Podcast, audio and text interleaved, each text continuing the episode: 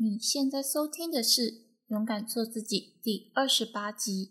今天我要借由前几天在台北地下街买的一支自拍棒，跟你说一说我最近在思考的事情。虽然预计要进行的事情还没有个头绪，不过没有开始就一定没有成功的可能性。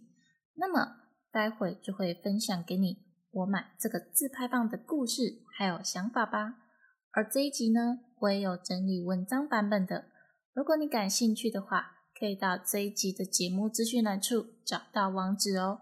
那么，勇敢做自己的节目初衷，主要是透过我自己的个人成长经验，还有我所看到与学到的各种知识，来帮助你去实现自己的理想人生。而最近呢，也透过访谈各个领域的人士，让你们更加了解自己适合什么方面的专长。希望透过知识的分享，能够让你一步一步的勇敢做自己。如果你喜欢这样子的内容，可以花个三秒钟的时间订阅这个节目。三、二、一，那我们就开始今天的节目内容吧。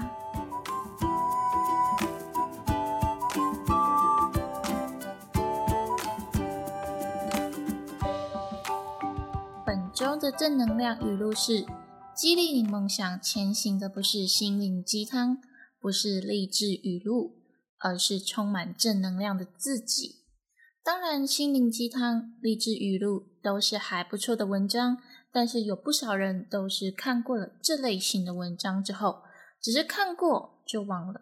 如果这些心灵鸡汤啊、励志语录没有办法激起内心想要往前冲的能量，那他们就只能是一个路过的文章，重点还是在于，如果我们内心拥有了满满的能量，那这股能量会慢慢的散发出去，表现在外的言行举止就会受到这股正能量的影响，做任何事情才会更有动力，也能够将事情做得更好。好，那首先我想先来分享一下最近的遇到一个。也不算遇到，就是最近蛮有趣的事情，就是今天是礼拜一嘛，那其实昨天礼拜天的时候，有在上一堂关于录音配音的一些技巧，那老师是还蛮厉害的大师级的人物吧，就是能够在一些金马奖啊、好莱坞上面做配音的案子，个人是觉得就是超级的厉害。所以老师在示范他自己的配音技巧啊、讲话方式啊，就觉得哇，真的是超厉害的。那为什么要学习这一堂就是录音配音的技巧呢？其实就是希望能够在录 podcast 的时候，能够声音变得比较好听一点，而且也比较有能量一点。所以说，我现在就是试着去练习。老师教给我们的一些技巧，那虽然说一开始像今天这一集的话，会听起来好像会有点奇怪，可能会有点奇怪啦。我自己也不是那么确定，我可能录完之后就是要后置完，然后听看看有没有什么样的差别。只是讲话方式可能会有一点奇怪，那希望你们不要太介意。不过，如果我觉得这种录音的技巧啊，能够学起来的话，我想对于日后播出来的 podcast 的作品内容，应该也会比较好听一点。那我自己在录 podcast 最大的困难呢，其实就是我讲话讲一讲，很容易就会累。我自己测试过，大概是二十到三十分钟吧，那我的喉咙就会开始有点累。而且会有那个沙哑的状况发生，所以我就是想要希望可以上这堂课，然后改善一些技巧吧。不过我有问过老师关于这个的问题，老师告诉我是说，通常呢，这个其实就是音量的问题，所以可能我平常在录音的时候，那个音量是大过我最舒服的状态。所以我可能会稍微调整一下我的讲话的音量。那当然呢，我觉得我自己讲话出来的声音并没有那么的洪亮，所以老师就有教一招叫做气往前送，就是手指头放在嘴巴前面，然后你讲话的时候必须要感觉到那种气的触感，就是你由你嘴巴发出来气的那种触感，那你的声音才会听起来比较洪亮。所以我现在就是试着用这种的讲话方式，那不知道这样子录起来会不会比较好听？反正我觉得吧，就是对于那些录音的技巧啊，其实就是像唱歌一样，需要去多练习。不可能是说一开始大家都是诶随便练练就变得非常的专业。那如果是这样子的话，那我觉得就是天分的问题吧。不然就是真的是非常的厉害。不过对于我这个普通人来说，我觉得我就是需要经过大量的学习、大量的训练，才有办法变得非常的厉害。好，那这就是我最近我觉得蛮有趣的事情，那在这里分享给你。好，那就回到今天的主题好了。今天的主题是没有开始就永远没有成功的可能性。讲到今天的主题啊，其实也是延伸到我前两三天到台北地下街去买了一支很厉害的自拍棒。为什么买一根自拍棒也可以想到一些值得思考的地方呢？其实这里我也想要打一个岔。其实，嗯，目前的我自己的 podcast 更新的频率，每周都会固定有一集，就是井字键开头的系列。那这些系列呢，就是算是我会从我自己的生活中所得到的一些体悟，然后再结合一些自我成长的知识，希望透过我从生活中的感悟，可以让你们学到一些知识。那这部分也算是记录我自己的生活吧，不过不会就是那一种单纯的吃喝玩乐。虽然偶尔可能还是会单纯的想要和你们聊聊天，也说不定。但是这个系列就是主要是我自己的生活记录，基本上都是我自己的个人 solo 秀。所以，嗯，如果是，但是如果是采访这一系列的话，就是会有一个开头是 EP 点集数。那聊书系列的话，基本上也是我自己的个人秀。好，那就是在这里简单的和你们讲一下。那么刚刚就讲到，为什么一根自拍棒都可以有值得思考的地方呢？我先讲一下为什么我最近想要买一根自拍棒。好了，其实啊，买自拍棒是为了要拍 YouTube 影片。我前阵子啊，本来打算就决定不拍影片了吧，因为我觉得拍影片的成本很大。而且效益没有想象中的这么好，算是测试了一年半的时间吧。想说，嗯，那不如将这些时间花在更有机会、更有成果的地方。不过啊，最近我就在思考，我的 YouTube 影片的题材是不是可以换一个方向，就是不要以真人说书系列为主。这个部分我应该是在前几集的 p a c k a g e 有讲到。说书系列就会以音频的形式为主，目前的话就是考虑把影片改成别种题材，看看发挥的效果如何。那最近呢，就是在思考，就是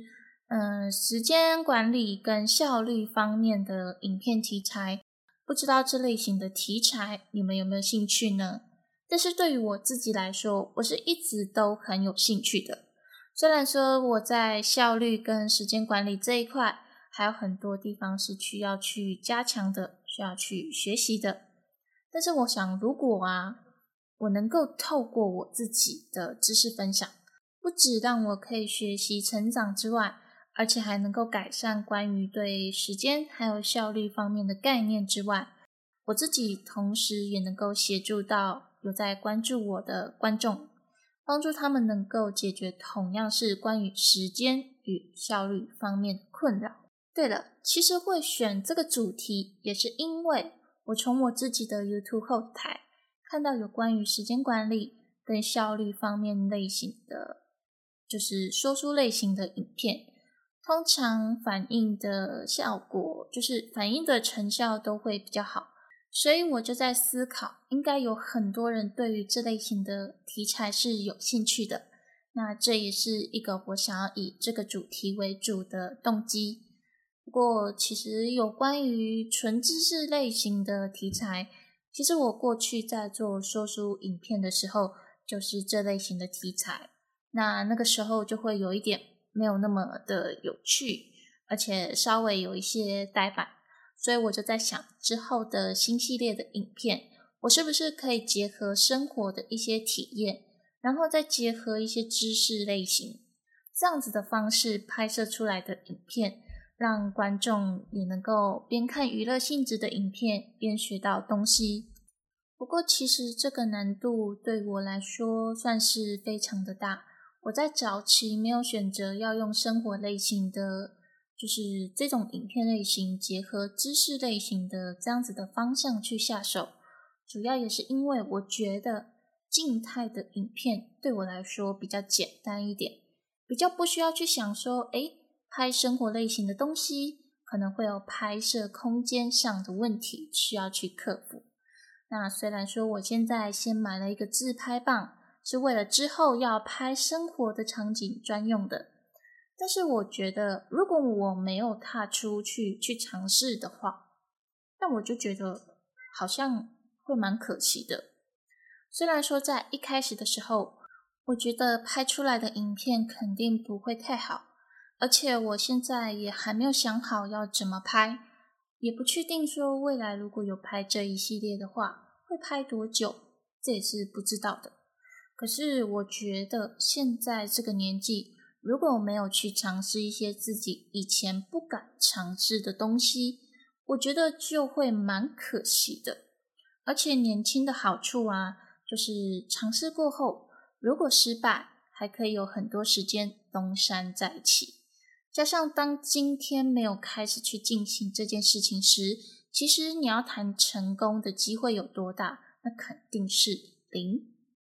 如果今天有开始起步，那至少你的成功几率一定不会是零，这就是我一个最近蛮想要做的事情。但是有一个原则，就是这件事情我希望是在我有多余时间去做。